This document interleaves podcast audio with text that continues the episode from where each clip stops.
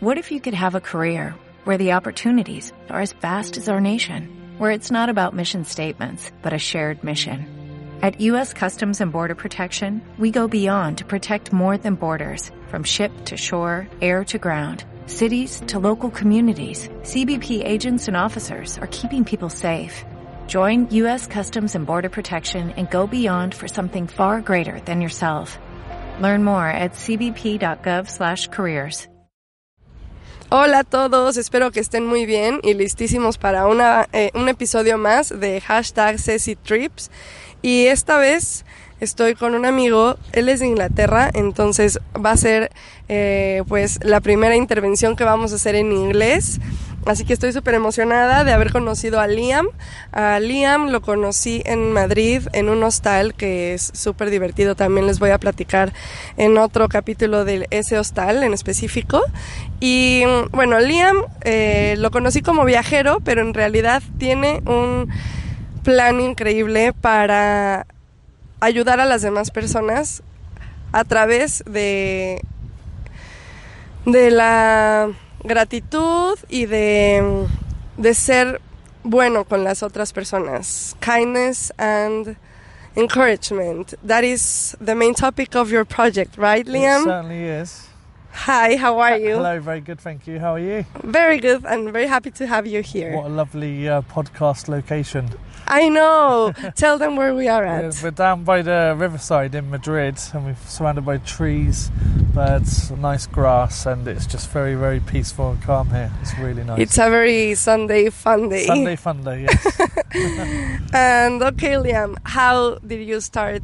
I wanted to ask, how do you start traveling, and then what happened? oh, I, uh, I've done a little bit of travelling. I went to Australia in 2006 and lived in Australia for a year and a half, and then I went to go and live in Barcelona for uh, about four years, and then I came to Madrid in 2017. Okay, that that was a a, a good traveling. Yeah. And uh, what happened in one of your trips When I when you went uh, out of uh, money? I think. Oh well, I uh, was in certain situations where I would wouldn't be able to uh, work because of anxiety and depression. Uh, and Back in Barcelona, right? in Barcelona, and there would be a few nights here and there where I'd end up becoming homeless, where I wouldn't have anywhere to sleep, and I'd just be walking around the city feeling lost uh, and wondering how am I going to sleep, where am I going to sleep, where's safe to sleep. I didn't want to sleep in public, and uh, yeah, just pretty much feeling helpless and hopeless and. Not really uh, having anyone to call for help because I didn't want to call for it because I just wanted to deal with the problem on my own, and uh, yeah, it was very difficult. And uh, how do people usually react to someone like living in the street and hopeless? Because when you're hopeless, everything falls down. So Yeah, what um, you sh- I- you cannot share any. I found that um, when I had a look of sadness and hopelessness, that uh, people could see that sadness as if it was a weakness, and uh, unfortunately, some people would play on it and uh, laugh at my situation or just be very unkind. It wasn't very nice. and what happened? What did it change? What what what happened there?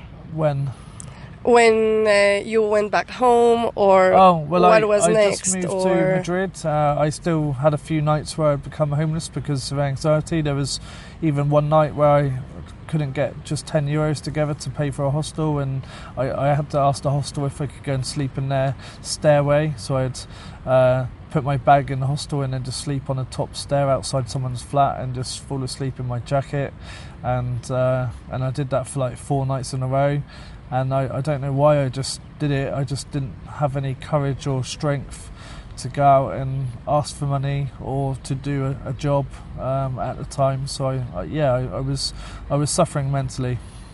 So you were really disconnected from every uh, everyone, even yourself. even myself. Uh, so uh, I, I'm a very capable person and I'm very good at sales. Uh, but at the time, I just didn't have any, uh, I don't know, uh, energy, uh, positivity. Uh, and when you're trying to survive, when you haven't got that and people can see it, unfortunately, people just don't want to help. and even with that all that suffering and um, unfortunate situations, you were able to uh, give a turn and then get inspired to do what you do today. Yes. And how long did it took for you to to doing that switch mentally or physically or what how, how did that happen Well, uh, for example, uh, another night I ended up walking the streets of Madrid. I just curled up against a step with my jacket on. I'd sit in a cafe uh, with a free coffee and just sit there for six hours on my telephone, just worrying. Just sat there um, hoping a solution would come, but I knew it just wasn't going to come, and I had to deal with these circumstances. And I'd uh, walk the streets, and I'd find a um, a dirty old rug, and I'd go to a car park. Uh, and well, it was actually a derelict building, and it was really far away from the city. And then I'd just try and fall asleep in my jacket and the rug over me, and uh, and I couldn't sleep. And then I'd get up at three o'clock in the morning. and I'd just keep walking and just really not sleep all night. Um, so there's a, a big difference between being homeless uh, and having a sleeping bag and sleeping in the same place to being afraid of being homelessness. Uh, sorry, being afraid of being homeless and not knowing where to sleep or what to do or how you're going to survive. That's even worse. So Wow. yeah, that was really horrible for me. That was painful. and that was not that long ago That was in uh, October, November, uh, 2017. okay Yeah. and how did you got uh, well that's more than inspiration that was your motivation to change that on yourself and then try to communicate that to others Yeah. Right? Uh, so I, I went back to England. I, I got a job. Uh, I worked in an office for five, six months. I saved up money and I came back to Madrid. And then I paid up uh, rent for my place to live. And, uh, and I still go out and approach people on the streets talking about my homeless project. But I still suffer with the same anxiety and depression that I did when I was in Barcelona, which stopped me from working and which caused me to be homeless because I was just too scared to go and talk to people on the streets because I didn't believe in myself. I felt low, my energy was low, and no one would listen to you when you're in that state. Uh, so while I've been doing a project in Madrid for over the last year and a half, every day I've gone out to face my fears and just keep talking to the public about my project. I've actually got stronger and stronger and actually healed my anxiety and depression just by facing it every single day. So uh, I've done really, really well. And also, um, I think that part of your um, um, living or working uh, against your anxiety and depression is also being clean and not uh, drinking alcohol and doing other stuff about drugs and that. Yes. And that is the hardest. Yeah. So I gave up smoking, alcohol, and uh, drugs on the 5th of September last year. Um, it's very emotional, and I still, after giving up, uh, still suffered with anxiety. And uh, to face some fears, I uh, went and did karaoke uh, in a packed bar uh, with no alcohol, and just went to sing in front of people, which I've always been petrified to do, even when I was really, really drunk. Let me tell you. Well, uh, I have to interrupt you right that here because I read that post on your Instagram. Yes. Everybody, you should go to read in uh, Liam's stories on his Instagram. He's homeless, give a cupcake, and uh, I thought that was so much inspiration. Like. I do also want to go a day to karaoke without not drinking anything, and that Yes. is just so different. So I really, really want to congratulate Thank you. and you're awesome. Thank like, you, You are and- very, very inspiring, Thank you. and uh, your story uh, touches and moves anyone. So that is why it is having this movement online. And uh, how do you approach people? What do they? What? Uh, how? Sorry. What do you tell them? Uh, Uh, do you approach uh, homeless people or tourists or I, I approach people um, that I feel like I want to approach on the street, and I ask them for help, and I just explain what I'm trying to achieve, and I say I'm building followers by talking to people on the street, and I'm trying to change the world, help homeless people, and encourage kindness between people, and I've got a big plan to do that. Um, but what I've also done is uh, I uh, I've suffered with a lot of. Uh, lack of self confidence uh, most of my life. I didn't never believed in myself. I was always in trouble when I was younger, and uh, I always uh, went the easy route. And uh, when I went when I started my partying in my twenties, I was actually the life and soul of the party. But I actually got that confidence from drinking and smoking and, and taking drugs. And I used to smoke cigarettes like it, like there was no tomorrow. My friends used to laugh at me because they said I'd smoke so many cigarettes. But what I've actually learned is that that was just a nervous reaction. I was just nervous. Uh, so uh, it's a lot of people drink and take drugs because they want to be happy and they want to be social, uh, and some people do it because they don't know how to socialise without without it, and that's what society does to us. It conditions us to drink and take things to be, be happier than what we'd normally do if we were just really confident people. So, uh, so yeah, I uh, I did learn a lot on my journey, and I've I've now I've nearly come up to a year with no smoking and no alcohol. Super Uh, cool. Very and although I'm getting a little bit, a li- thank you, that. getting a little bit older now. Uh, maybe I just come to the end of my party life, but I also, I think I just had a year of. Uh, recovering from 20 years of partying and just feeling free and happy that I haven't gone back to it uh, and slowly getting more and more self-confident and happy. And I've uh, just had the courage to do uh, martial arts which I've always been afraid to do all my life and Wait, what what what uh, is ma- that? Self-defense martial arts Ah, martial arts. like okay. physical Yeah, you told me activities and I just did Mhm. that uh, twice now so I feel like How- and how's that going? Oh, amazing! Um, I, I thought it was going to be really scary, but it's really fun. Um, because that's also mental. Um, it's very mental, physical, emotional. yeah, so it's um, making me feel strong and strengthening me, and uh, yeah, I've really enjoyed it. So within a whole year,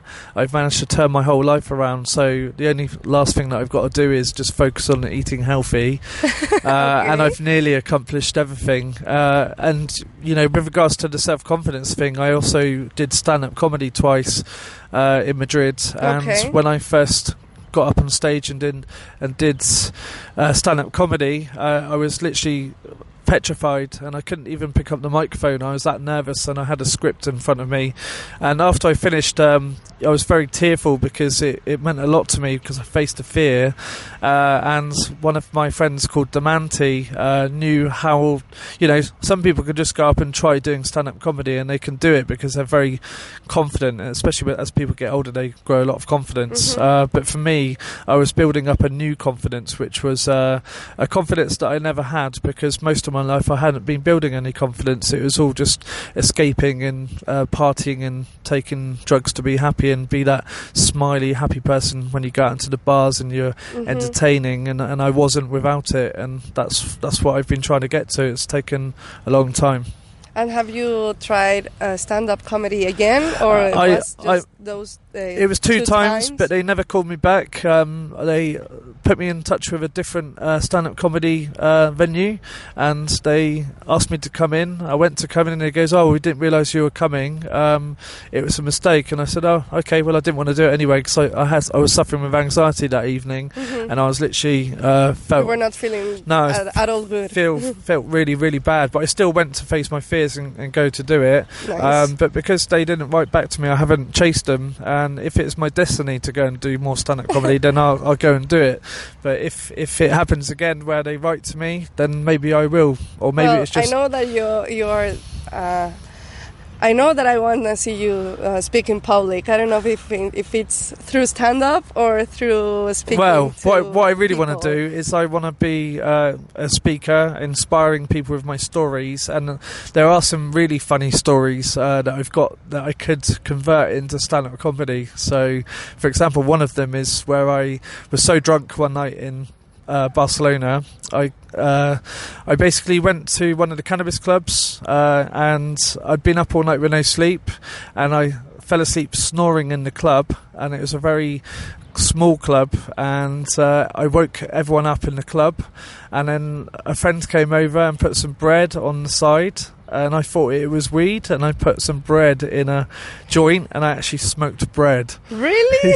yes, because I thought because it was all dried and crumbly, and I was just crumbling it into my joint, thinking that was like weed, and it wasn't. It was bread. Oh so my God. I think I'm I think I'm the only person in the world to actually smoke a bread joint. So um, you know, when I went up on stage the second time, I told that joke that I actually got baked, but because I was a bit nervous, I didn't really come out that funny. Um, but I think if you practice, if you practice at anything, you can be really good. And if you just face your fears, uh, you can achieve anything. Um, it's just uh, I didn't, I, I, didn't really have the courage. That's that's what I didn't have, and um, and I've been encouraged quite a lot, and uh, and I finally found that courage to, to go and do it. And this comes back to helping homeless people is that they need uh, encouragement, and encouragement is basically convincing people uh, and uh, helping them believe that they can change and helping them uh, change who they are if they are being difficult or if they're suffering with addictions or mental issues, then uh, you can only be kind to people and give them encouragement and help them on their on their journey to try and make them change. That's that's what it's all about. This journey. I, I love that idea. I, I, love the concept, but also. Um, in my experience, when I have uh, approached homeless people, I I believe that as they have been rejected for so many years, or I don't know, may, maybe months, but they don't want to be looked to. And uh, I have asked, like, do you want these clothes I'm not uh, using anymore, or do you want this pair of shoes I'm not wearing? Uh, and some people are like, no, no, no, just leave me alone and give me money. So, how can I encourage someone that I see next time? Because I will really want to start practicing. Okay, what so you do. for example, there's a man outside Dia supermarket. He smokes weed and drinks alcohol, and I uh, gave a cupcake to a tourist to go and give it to him, and he refused it. He said he only wants money for smoking and drinking. Exactly. So I went to go and give him a uh, cupcake, and he just threw it at the pigeons so the pigeons could eat it, and said, "I want to smoke and drink." And I said, "Okay, well, in your situation, you just need help." Uh, so if uh, you were just to go over and talk to him and just say, "So, how long do you plan on smoking and drinking outside here for?" Uh, yeah, you you seem like basically just talking about his situation and saying, "Do you really want to be smoking and drink out in here for the rest of your life?" And just basically have a human conversation with him and just say, uh, "Listen, I might not be able to help you now, but I really wish that your situation changes, and I I hope you find uh, a better life soon." And those sort of words will be the words that encourage him to start thinking differently, mm-hmm. which is a chain reaction, and it's all about what's in your brain, what's going on in that little brain of people's. Uh, so, with my brain when I was homeless, I just needed a friend who encouraged me to go and work. to listen to you. Well, well right? or someone to talk to. Or for, so, what? for example, in Barcelona, my job was to go and promote. I was sp- supposed to be a PR person, but Mm-hmm. to be a PR person on the street, you have to be really confident, and Yes. uh, people have to believe in you. So, when I was in a state of anxiety or depression, or suffering with alcohol or drug problems, uh, I just really was I just couldn't do it. I just couldn't go and do that job. Uh, and my friends would um, have a laugh with me, saying, "Oh, why aren't you going to work?" Saying, "I'd be go because I'm not in the state to do it."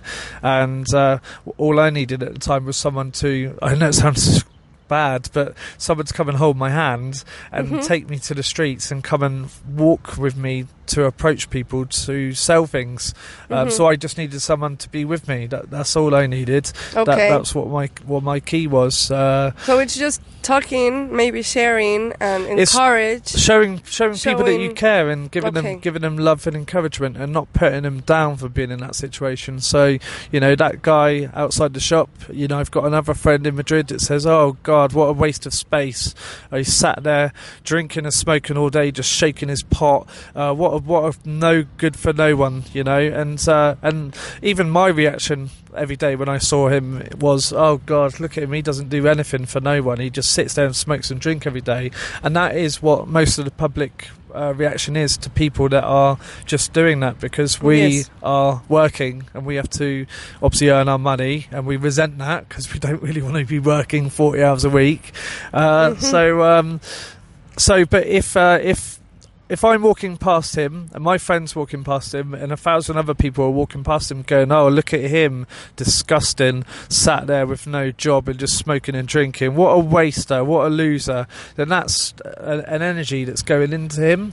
But if everyone went past and go, oh my God, what are you doing on the street, drinking and smoking? Why, why, why are you doing this? Why are you doing it to yourself? Um, can, can you change? Can you not get a job? Can we help you? Can we convince you that, um, you know, this is not good for you? And it's all about positive energy Yeah, changing the energy. changing and the energy the and uh, and feeling some empathy for his situation as to why is he sitting on the street. Yeah, because we have no idea why No. every person is out there. so why is he why is he sat there drinking and smoking all day? Why is he just shaking his pot and just sat there, um, you know, just not doing anything? Um, and human kindness is when it doesn't matter. You don't judge people why they're sat there. You just um, try and help them, and that, that's that's what kindness really is.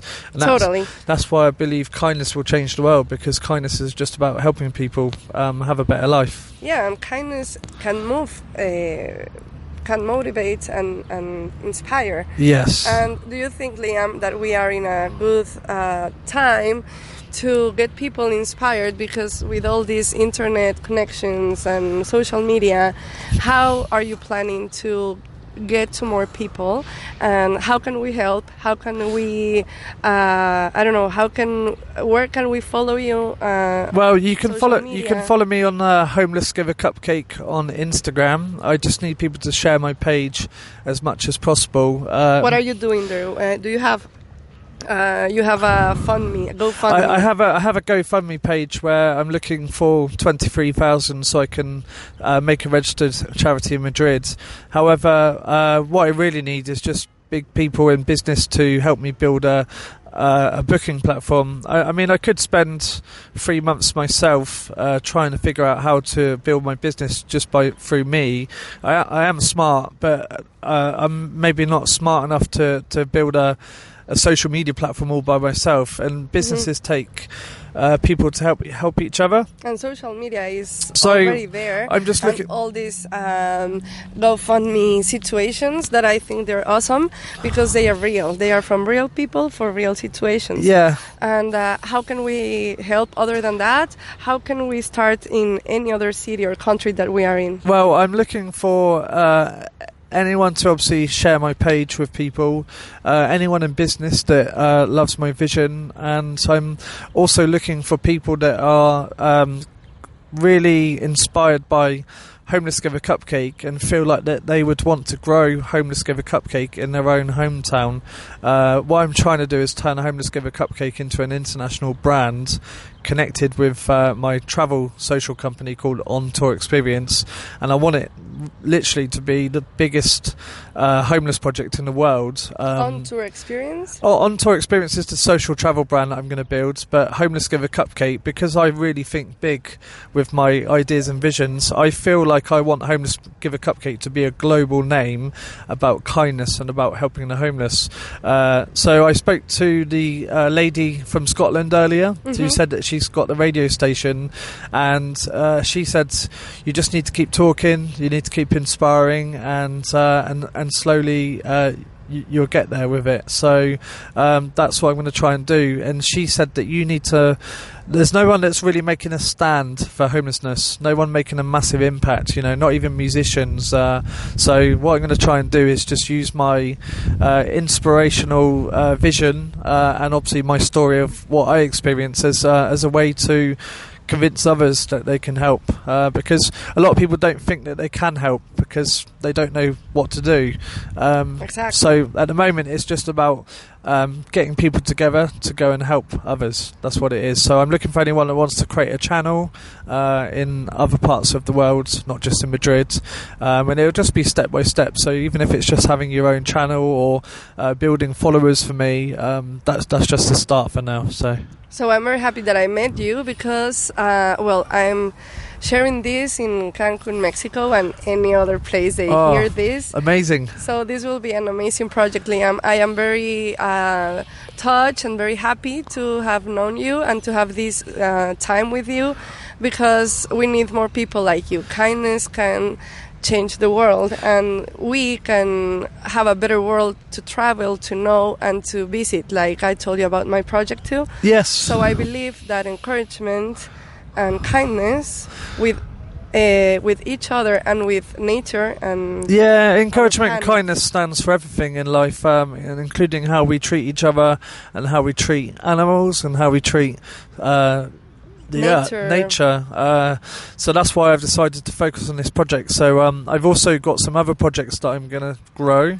which is save the world, free the people, which is save the planet from the s- destruction of climate change. Okay, I love that. Free, Uh-huh. free to people means that we're all living on the earth, but we all have passports, so we're not free. We can't move around the world as free people. Uh, That's one of my uh, constant uh, thoughts that we shouldn't have passports or borders. Yes, so We that's that's something I will work on once it gets really big. That will be so much easy to travel Yeah, for uh, everyone. four four day world is about convincing companies and governments to make us work four days a week instead of five to make our lives less stressful, easier, and happier. Uh, and uh, actually, that is that can be uh, better for companies because people are more effective in less than fifty percent. There's- there's- there's a we bat- are more productive in less than fifty percent of the time that we spend sitting down on our desks. yeah, there's a bat flying over me, and I haven't really ever seen bats to be honest. So we are. We, It's like we a have Batman- flying bats like, Batman movie. all over our heads. Yeah, and the, the, the, o- the o- the other one that's really important is it's called We Can Achieve Anything. And my concept of We Can Achieve Anything is that when I was in Marbella, before I even invented this homeless project, I uh, wanted to go and climb a mountain because I've never done anything other than party most of my life. Mhm. And uh, I wanted to climb the mountain to put a picture of We Can Achieve Anything at the top. And the whole concept of, of We Can Achieve Anything is that we're really special people. We've got so much ability, and if we all work together and put our money, time, passion, energy, and skill into projects, if we all work together, we can literally do anything in this world. We've built skyscrapers, you've got trains, planes, you know, technology that no one ever thought could ever be created before. Of course. And if we all just work together, we can solve so many global problems, including living a much easier, safer, and happier lives. And that's what we're all after anyway. So um, we just need to start thinking differently. Totally, totally with you. So, uh, Liam, thank you very much for your time. One more time, I will tell everyone to follow you on Instagram, hom- homeless. Oh, don't worry. Home, homeless give a cupcake. Thank you, and on Twitter. Uh, on Twitter, it's called uh, Give a Cupcake, and the reason why, the reason. Okay, so yeah, the the reason why it's called Homeless Give a Cupcake and Give a Cupcake on Twitter is because I was homeless giving cupcakes to people to give to the homeless, so that's why I called it Homeless Give, Give a, a, cupcake. Cupcake. A cupcake. Okay. Uh, not cupcakes for the homeless. It was me being homeless giving cupcakes. That's why it's called Homeless Give a Cupcake. I uh, just found about that and- right now. Yeah, I like it. Okay. and also because it's a story of kindness. So the idea came from when I was outside my hostel in Madrid after two days of being in. Uh, uh, in Madrid from Marbella, and I didn't have any money to pay for my hostel night that evening. And my young friend Pat from Germany, uh, I thought he'd gone back to Germany, but he was outside with his hand, head in his hands, and he was like, "Liam, I've missed my plane to go home. Uh, I, I've been at the airport all night with no sleep. I don't know how I'm going to get home. I think I'm going to be homeless today." And I said, "Oh, don't worry about it, Pat. I'm homeless tonight too, but there's always a solution to a problem." And he went into the uh, hostel and took all of the cupcakes and put them into his rucksack because he was so afraid how he was going to eat for the day. And when we were outside uh, smoking, uh, he he literally was eating the cupcake, and I said, "Pat, listen, I'll go and speak to some tourists for you." And I approached them and I asked them for a euro to see if um, we can uh, get enough money for you to get your bus ticket to go home. Let's go and see if it works. And uh, it was just an idea to help him. So we started approaching tourists, and I said, "Oh, this is my friend Pat from Germany. He's going to be homeless today, and we're just trying to get enough money for him to get a bus ticket to go home. Can you give us a, a euro for a cupcake?" And we got some money, and we spent maybe four hours doing that, or five hours. And once I got him enough money so he could pay for his bus ticket, we ate some food using his uh, camping equipment. And he said, Liam, you're such an inspiration. You're really, really kind. You should really help other people. And I said, I should, shouldn't I? so I thought to myself, if I can make money for cupcakes, then surely the homeless can. And then because I was really excited about building my travel company that I knew was going to change the world, mm-hmm. I got so excited. I was like, "Oh, I can give homeless people jobs, and I can turn them into tour guides, and I get them to sell magazines or newspapers." I also read about the meme guy, the the guy on the Plaza del Sol. Yes. There was a mimic, and now Yeah, now he's a, a tour guide. A tour guide. He's not homeless. He's just he just used to be a, a street well, yeah, yeah, that's that's right. He, So- he was not homeless, but he had this his family, and they were running out of money, and it was a really hard situation. Yeah, he was in a hard situation, so he would um, dress up as Charlie Chaplin, and and, every Mhm. every day complain, "I'm not getting no money, Liam. I, I'm I'm going to have to go back home to Ireland if it carries on like this." And I said, "Well, why don't you become a tour guide then?" Um, and then he sort of agreed to it because he's been living there so long. So that's just one example of how I can, t- can take someone from the street and give them a job. Uh, so uh, coming back to the. Um, the, the start of the, the story. Mhm. Uh, so I was so excited that I thought, okay, well, uh, if I c- can sell cupcakes, surely homeless people can. So my next idea the next day was to buy a load of cupcakes and sit on the floor in the street and see if I can sell them as a homeless person. So I made a big sign. I, w- I was going through a bit of emotion at the time. I wasn't actually thinking straight. I was just too excited. Uh, and I. was that like uh, was la- that like- like, an experiment It's, or well, it's like an experiment, but I was having I, I, at the time I was having an epiphany, and I was actually coming off the the bad experiences that I had in Barcelona, so I was overexcited, okay? and, uh, and I had adrenaline going through me, and I was just just oh I'm going to try this. So uh, that's why I wasn't really thinking straight, but I just knew this is what my journey Okay. was. So I sat down in Sol with a load of cupcakes, and I was actually I had a knife and some chocolate spread, and I was literally knifing chocolate spread onto the top of the cupcakes and putting hundred little sprinkles on top of them. and I made a sign saying, if you buy a cupcake and give it to someone else, it'll make you feel happy or feel good. Feel good. Uh-huh. Uh, and no one bought any cupcakes. I think two people bought some cupcakes, and they they said, um, uh, "Oh, we really like what you're doing." So because I didn't make make any money that day, I was so frustrated. I was so angry because I, I knew I was going to be homeless that night if I didn't get any money again, and I was really panicking. Uh, same way I used to panic when I was homeless in Barcelona, and uh, so I went into the square and I and I asked some people for, for euro for a cupcake, and they just were really really rude to me. And unfortunately, I lost my temper and I just threw all my cupcakes in the square. I just literally got all of them and just threw them at everyone. I just uh, I wasn't reacting very good at the time. But that's because I was emotionally stressed. that and- story's also on your Instagram. Oh, yeah, but I haven't. I didn't tell it as extreme as I've told it now. so I didn't tell how I just threw those cupcakes at everyone. Okay. Um, and then I Uh-huh. stormed off up the street, and then I, I think I managed to survive and get a hostel that night. Uh, and then the next day, I thought, well, what if I just approach people and give them cupcakes to give to the homeless? And that's where Homeless Give a Cupcake was born. But the actual idea of giving cupcakes to uh, the public to go and give to the homeless was based on me building my travel company, where I used to be a promoter in Barcelona, and every time we sell to people on the streets, Mm-hmm. people are afraid or they they react badly because they don't want to be sold to, and that's because there's no trust, and you're trying to immediately take from people. So I thought, well, what if I just give to people first, and uh, then people will feel happier listening to me. So Yes. that's where the concept of giving something to someone before we sell to them, which is done in lots of sales strategies, uh, was my idea. So if you go up to someone and give them things and give them useful information, then they're more more gonna likely buy from you. Or be Uh, open to listen to you. Yeah, so so my whole brand, my social travel brand, is all about having interactions with people without actually having to sell to people, and that's why I, I thought, oh, okay, give cupcakes to the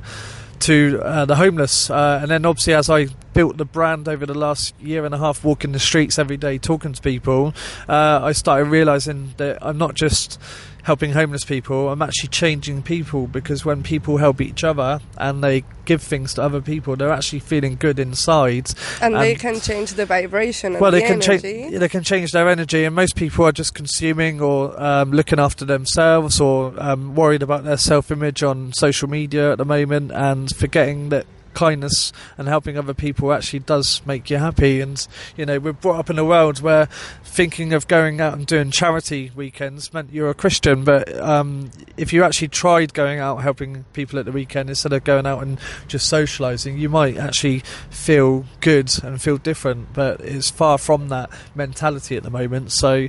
My plan over the next five years, as the brand goes international, is to convince people to go and do kind things, to actually make it cool to go and do it, so that they actually want to do it and they get rewarded for it as well. So that that's whole part of my big grand plan to change the world. you Cup- have a big, big plan Cupcakes to change the world. I super love it. And you have to go to Instagram to see Liam's pictures because he's uh, wearing uh, his t shirt that says feel good. And you just look at him and you feel good. So it's a very, very inspiring project, Liam. Yeah. Thank you very much. And I really, um, I really look forward to see you uh, as a speaker. Thank you so much. I'm getting more confident. So uh, Yes. I've been practicing talking for over a year and a half about my story and my journey, and uh, all I've been doing is just growing confidence. So I'm, I'm feeling a lot more confident in how I talk and what I say, and not just uh, stuttering or saying the story in unusual ways. So I'm I'm feeling clear in everything that I'm doing now. So it's starting to So all I, come I, together. I think it's awesome what traveling can do for you. It's, Yes, this wouldn't be um, uh, this wouldn't be real or you uh, the real you if you haven't traveled in, No. the, in the first place I wouldn't have been inspired to help homeless people if I wasn't homeless myself. But there were f- a few times in Barcelona where I would see homeless people and I would go and give uh, someone that was laying in the rain five euros or or uh, just go and buy them some coffees and come back and just give them the coffees. Uh, I've never really been a charity person or out, out to go and do things like that, but I did, you know, care sometimes. But one of the questions is, you know, when we see homeless people, why do we walk past them? Why don't we give them a place to live? Why don't we give them a, a job? You know, and uh, we feel that we're not responsible anymore because that's what you know society says that you know they're just there on the street and it's the government's uh, responsibility. It's not. It's our responsibility as people to look after other people. But because we're so sort of conditioned to say, "Oh, it's just me, my problems, and my family," um, but we're all connected and we need to start helping each other. We need to become a community again. It's really totally important. Yes and be kind to one another Yes. and uh, share that Yeah. well thank you liam once again Thank and you. hope to see you soon in any other place in the world Lovely. and uh, uh, we would love to have you in cancun It's been a pleasure doing a podcast on the riverside. yes totally Yes. thank you very Thank much you. and have a great weekend Thank you, you too. Gracias a todos, pues vayan a conocer el proyecto de Liam. Estoy súper emocionada de haberlo conocido y síganlo en redes sociales. Hasta la próxima de hashtag Ceci Trips.